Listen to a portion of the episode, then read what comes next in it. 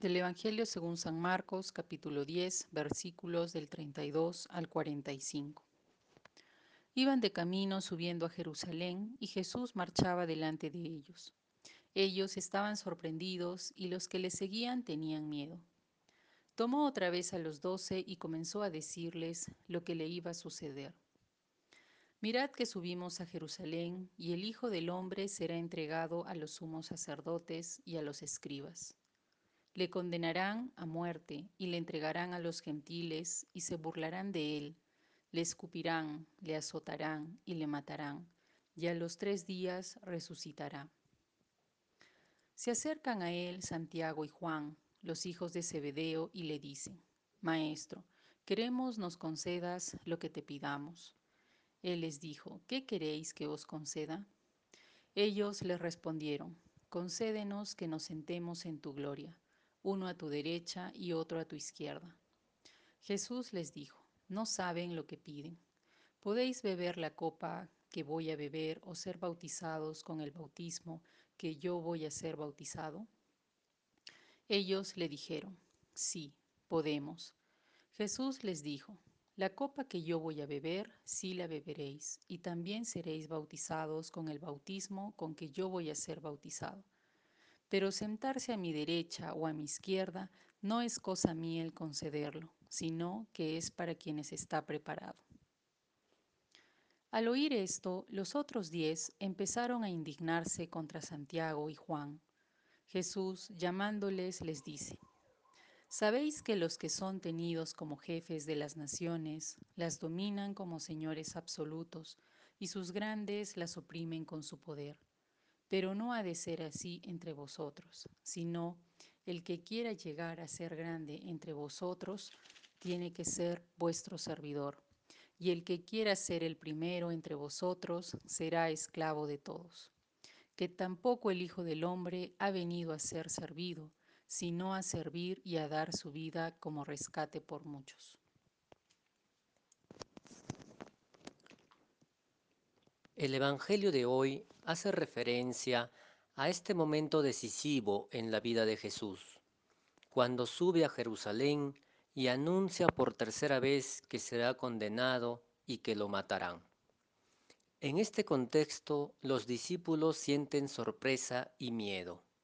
Así, los hijos de los Zebedeo piden a Jesús sentarse uno a su derecha y otro a su izquierda cuando esté en su reino quieren estar en los primeros puestos cuando llegue el momento. Nos preguntamos si en el fondo es el miedo lo que motiva su pedido. Lo cierto es que todos y todas tenemos siempre esta inclinación de estar en los primeros puestos como los Cebedeo. Nos gustaría tener poder sobre los demás para hacer las cosas como consideramos que son correctas. Pero Jesús aclara que quien quiere ser el primero, que se haga el último, que se dedique a servir a los demás. Jesús no está en contra de las posiciones que puedan darnos poder. De hecho, alguien tiene que ocupar estos espacios de poder. No querer hacerlo también puede ser una forma de no aceptar nuestra responsabilidad o no querer servir a los demás. Debemos estar siempre disponibles. Pero Jesús resalta, o en todo caso cuestiona, la postura a tomar cuando asumamos una posición de poder y que siempre debe ser la del servicio.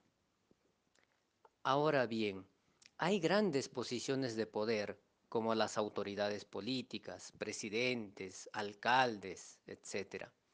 Pero en la vida cotidiana también hay espacios de poder, como el responsable de un grupo, el jefe de una oficina, un profesor, en la urbanización y hasta en la propia familia.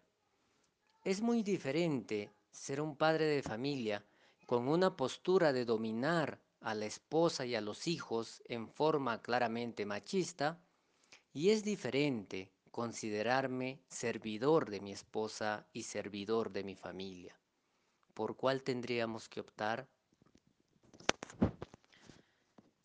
El Evangelio dice que los que seguían a Jesús en su subida a Jerusalén tenían miedo. Pensábamos en un miedo al no saber lo que pasará, pero un miedo también basado en que sus ideales no se cumplirán como ellos pensaban. Miedo a la inseguridad.